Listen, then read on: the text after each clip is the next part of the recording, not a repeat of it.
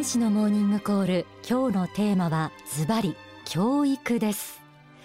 えー、教育といえば受験競争ですとか学力低下の問題あるいはいじめ不登校などいろんな複雑な問題を思い浮かべる方もあるかもしれませんが一方で教育というのは未来を開くための礎であると言えましょう。今の子どもたちがどんなことを学ぶかによって個人の人格形成もさることながらその国や世界の未来が変わってくる。子供がいてもいなくてもそうした観点で教育に興味をお持ちの方たくさんいらっしゃると思います。幸福の科学大川隆法総裁はこの教育についても数多く提言をされています。書籍命の法の後書きにはこのようにあります。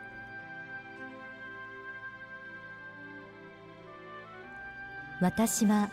教育が人間を作ると信じている一人である。その意味でも学校教育を悪魔の手から取り戻し聖なる光で照らし続けなくてはならないと考えている。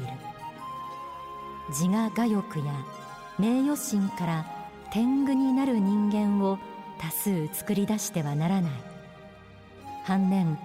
簡単にくじけてしまう弱い人間に育ててもならない。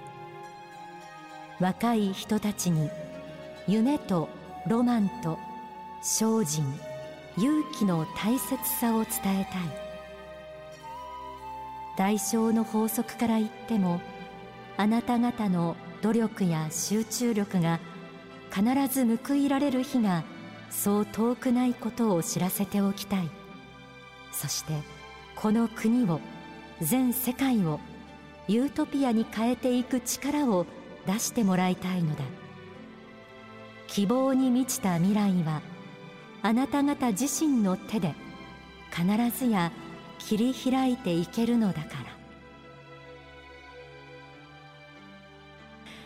こうした大川総裁の力強いメッセージを受けて今日は幸福の科学学園の校長を務めていらっしゃる木島克明さんをゲストにお招きしています。お話を伺っていきたいと思います。どうぞよろしくお願いいたします。おはようございます。よろしくお願いします、はいえー、木島さんは校長になられる前にもですねこの番組に何度かご出演いただいたんですけれども、はい、えー、校長されてから何年？えあのまあ校長職を拝命したのは準備も含めて3年前なんですけれども。開校はいつだったんでしょう？開校が2年前。2年前の4月。はいそうですね。だから今2年とちょっとですね。それが経ちました。はい、栃木県の那須に、はい、えー、中学高校を、として、えー、えー、開校されて、はい、全寮制の共学の中学高校です。はい、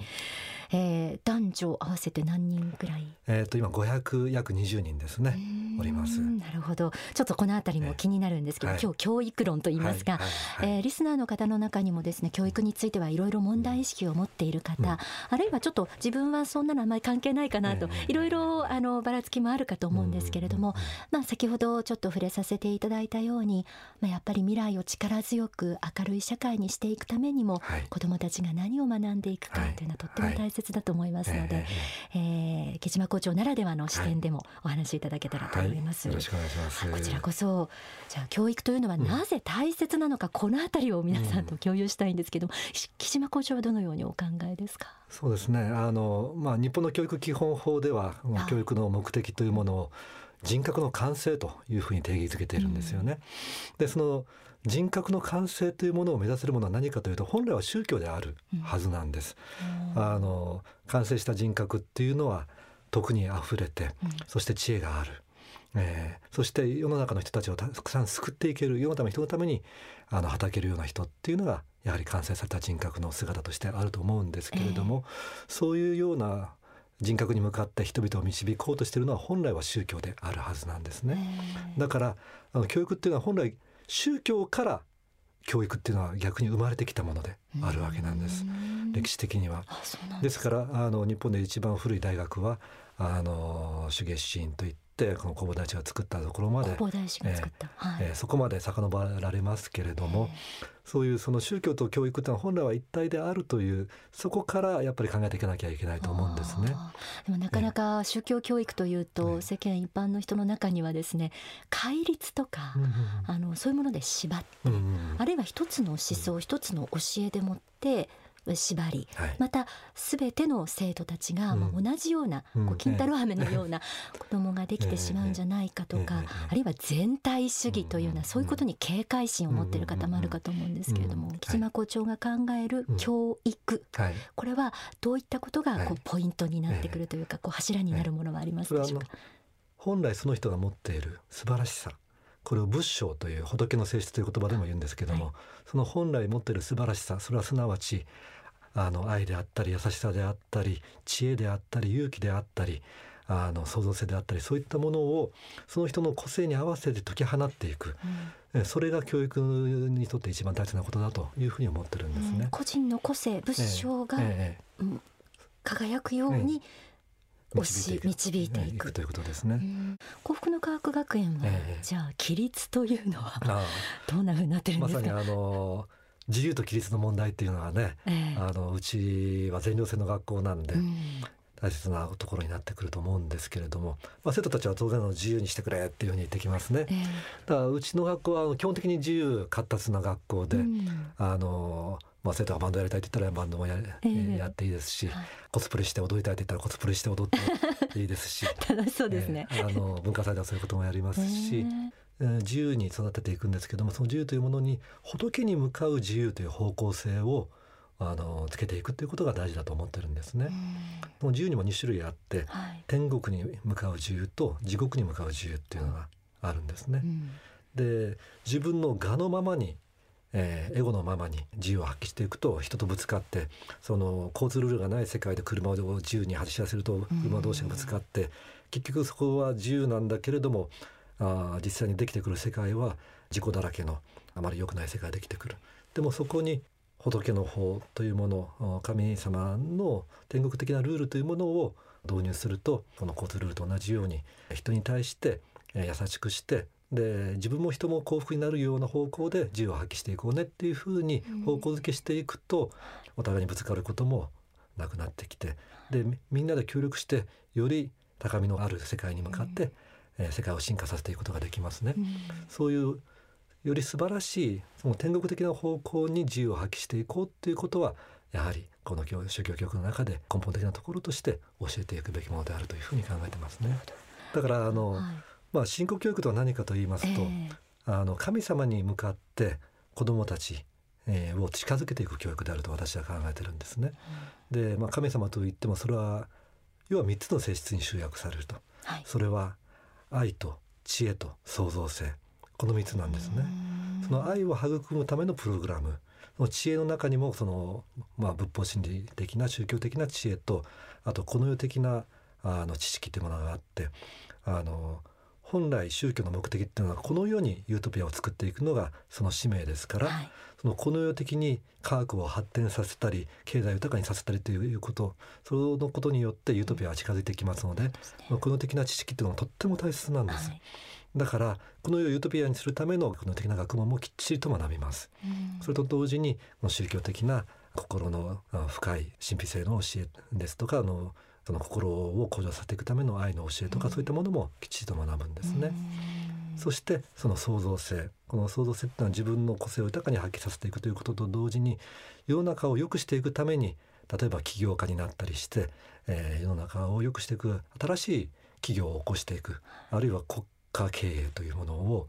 やなしていく、うん、そのためにその経営というもの起業家精神というものを仕事ができるっていうこともとっても大切なことですので、えー、そういったこともプログラム化してカリキュラム化して教えていく。そういうふうにこの学校のカリキュラムができているんですね。うん、でその愛の部分については人に優しくしましょうとか人に対する尊敬の思い敬意を表すために挨拶をしましょうとかそういう普段の生活のものの中で信仰教育というものを行っているんですね。うん、なるほどあの教育というと問題もいろいろ抱えています、えー、お聞きの方の中にはいじめの問題とか、不登校、はい、えー、そういったものも問題視されている方本当に多いと思うんですけども、今木島校長から見て、その今の日本の教育が抱える問題、はい、えー、どんなことが挙げられ、どうしていったらいいかと思われますか？やっぱりいじめの問題が大きいですね。いじめ、はい、で今のいじめっていうのはあのいい子がいじめられるんですよ。あのいい子ぶってるとかね、あの勉強ができる子とか、あるいは柔道部のキャプテンであってもあのいじめられる世界ですね。そこまでちょっと来てて要するに目立ったらいじめられるというところがあるんで、あの今の多くの生徒たち子どもたちは目立たないように目立たないようにあのしてるんですね。でまあ、それがもう痛々しいぐらいなんです。でだから学校でも授業中でも手を挙げなかったり、えー、するっていうのは、まあ、都会特に都会ではそういうことがあったりするんですね。でまたそういう、まあ、言葉がかなりきついですからあのそのきつい言葉に対してはきつい言葉であの応酬しなければいけないこともあったりして、うん、結構みんな言葉がきつくなったりしてるところありますね。でそんな中でその言葉を整えるというところでそこからあのいじめにも発展しかねないところもあるんでいじめっていうものはもう徹底的になくしていくってことをやってます。だからいじめがあのゼロかというとゼロであるというふうには言いません。うん、でもいじめが存在し続けることができない学校であることは100%言えるんですね。それであの人をいじめるっていうことはその人はそのまま行くと地獄に落ちてしまうからその人を救うためにそのいじめてる人を見つけたらちゃんとあのいじめっていうのは子供だけでは絶対に解決できないから大人に言うようにっていうことを最初から言い続けてますのでみんなあの報告してくれるんです、はい、えだからそこでそのいじめた側をきちんと指導していじめられた側を守るっていうことをやるということをもう明確にやりながら、それやってやってるとみんな周りの生徒もそれ見てますのであ本当にいじめっていうのはあのこの学校では徹底的に指導されるんだなってことが分かる。それと同時にあのクラスの中で素晴らしさの発見っていうのを授業宗教科の授業でやるんですけれども、このまずは2人同士で隣の子とお互いの素晴らしさを発見しようって言ってこの子はこういうところがいいと笑顔がいいとか人に親切にしてあげてるとか隠れたところで人を助けてあげてるとかそういったことを相手に対して見つけていってそれをメモに書いて交換すると。みんな本来いい子なんです。でそのいい子にしてたらいじめられるっていうのがその本来のいい子性を発揮するのを止めてるところがあるんですね。だからあの制度的にも実際の実態としてもいじめがない学校であるといじめが存在し続けられない学校であるということがみんなに分かったところで本当に素直にのびのびといい子であることを発揮してくれるようになってくるんですよ。本当にそれは理想だと思いますが、えー、今あの教育に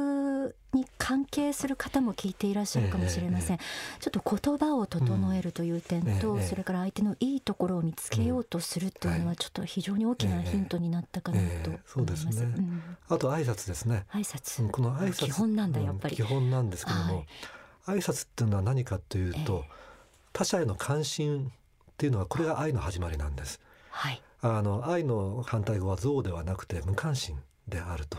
いうふうに、あのマザー・テレサも言ってますけれども他者への関心が愛の始まりなんですね。だから挨拶するってことはあなたに関心を持っていますということとそれと同時に相手の中の仏性に対して敬意を表す行為でもあるんですね。うん。はい、だからその挨拶は大事なんだよっていうことを最初から徹底的に言っててみんな挨拶をするようになってきてますね。それが良き伝統の一つとなってます。それもまたそのの愛というものの実践の中の一つになってそこから一体感やあの人に親切にするのが当たり前のこう夫婦だとかそういったものにつながってきているというふうに思いますね。偏差値の問題などもありますけれども、えー、それはどのように捉えてらっしゃるんですか、えー、まあ、その優秀性っていうことはこの世をユートピアにしていくために必要なことですので、はい、それはやっぱりあの自分の夢を叶えるために、はい。あそこですね、えー、自分の夢を叶えるに足るだけの教育を与えてくれる大学に行く必要がありますから、うん、そういういい大学に行くっていうことも大切なことだと考えてますので、まあ、そこに入れるだけの、えーまあ、全国から見たらえこれぐらいの順位に入っていることが必要であるという一つのまあ、あくまで物差しですね、うん、として、まあ、偏差値っていうのは公表して、今これぐらいだからあの自分の夢を叶えるためにそしてあの世界人類の夢であるあのまた仏の夢でもあるユートピアっていうものをこのように建設するために自分ができることは何だろうかということを考えてでそのために自分がやりたい仕事っていうのを考えてその仕事のためにはこの大学に行きたいというところから志望校を決めて、うん、そこに行けるためにはこれぐらいの、まあ、偏差値を取ってこなかなきゃいけないからそこを一つの指標として勉強も頑張ろうねっていうことはちゃんと教育してますね。うん、でもその学校の勉強だけが単一の価値観とはしてないわけなんです。そういうふうに教えていない。えええ、はい、あのゴールはどこかというと世のため人のために役に立てるあの人格を育てていくと。そのための能力を育てていくと。その中で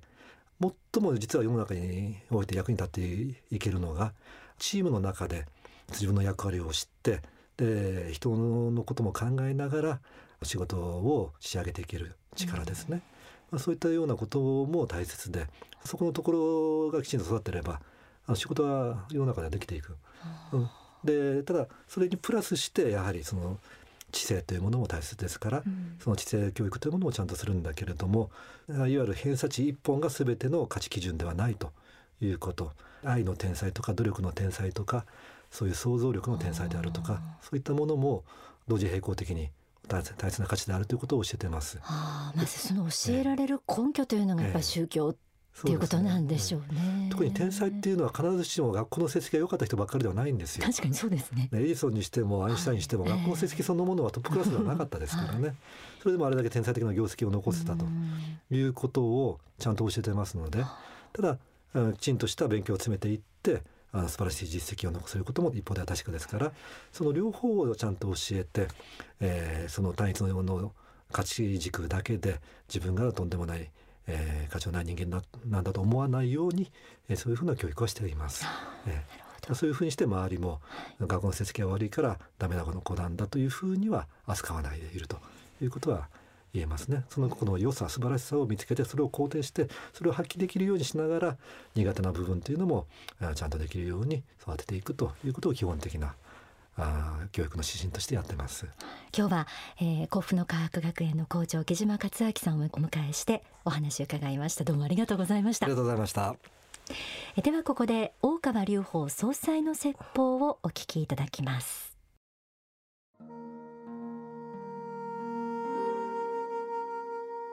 ですから私は、まあ、今の学校教育はやはり、まあ、知識的なものの習得に止まっていて、まあ、その奥にあるですね本当に大事なところまで届いていないという気持ちが、えー、強いんです。やはり人間としてですね、まあ、単なる自分個人の立身出世あるいは利得のためだけに、えー、有名校進学というような実績を利用するっていうのはやっぱり、えー、恥ずかしいことですよ私はそう思いますねですからあの立派な学校出た方立派な大学卒業された方であればあるほどですねより多くの方の本当は力を受けて援助を受けてそうなってるはずなんです、自分独力でやったと思っているかもしれないけれども本当はそうじゃないんです。本当は数多くの人のおかげを受けてえー、そうしたエリートコースというのを本当は歩んでいるんです。独力に見えても独力じゃないんです。本当はそうじゃないんです。数多くの人の力が加わっているんです。だからそれを、まあ、気が付いてないだけなんですね。だから、えー、自分中心的な感じのエリートを数多く作ってもこの国は良くならないというふうに思います。やはり基本的に、えー、そうした、えー、国のエリートと言われる人たちはやはり世のため人のためですね、まあ、国家のためそして世界のために尽くすということを使命尊い使命としてやはり感じるそういう人材でなければいけないと思いますね。日本という国は、まあ、ある程度のところまで発展はしましたけれどももう一つこの高貴なる義務というものを感じ取る人材の養成に成功しているとは言えません。やはりえー、自分が良ければ良いと自分を中心とした家族やその周りあたりが良ければ良いというあたりで止まってる人がかなり多くて世界のことについてはまあ外国に任すとか外国の有力国に任すとか国連に任すとかまあ大体そんなような隣国の、えー、諸外国のまあ、えー、に、えー、任すとかいうようなことが多くてどうしても主体性がありません。自分たちでやはりこの国を良くし世界を良くしていくということの強い決意を持たねばならないというふうに思っております。そのためにはそうした高貴なる義務ノブレス・オブリッジをやっぱり感じる人を育てなければいけない。そのバックボーンにはやはり宗教的なるものがなければいけないんです。宗教が神仏の教えから出ているものであるならばそれが悪いものであっていいわけがないんです。偽物は別ですよ。偽物は別ですけども本来神仏から出ているものであるんだったらそれは良いものでなければいけないですから宗教がバックボーンであるところの教育および、え、そうした宗教教育を受けた人たちがこの国の政治や経済を担っていくということは素晴らしいことでなければいけない。そして同時にそうした人たちはこの国を超えて他の国の人たちを助けていこうという強い志を持たなければいけないと思うんですね。私はそうした高い志、えー、強い情熱を持った、子どもたちを育てていきたいと思います。お聞きいただいた説法は書籍教育の法に収められています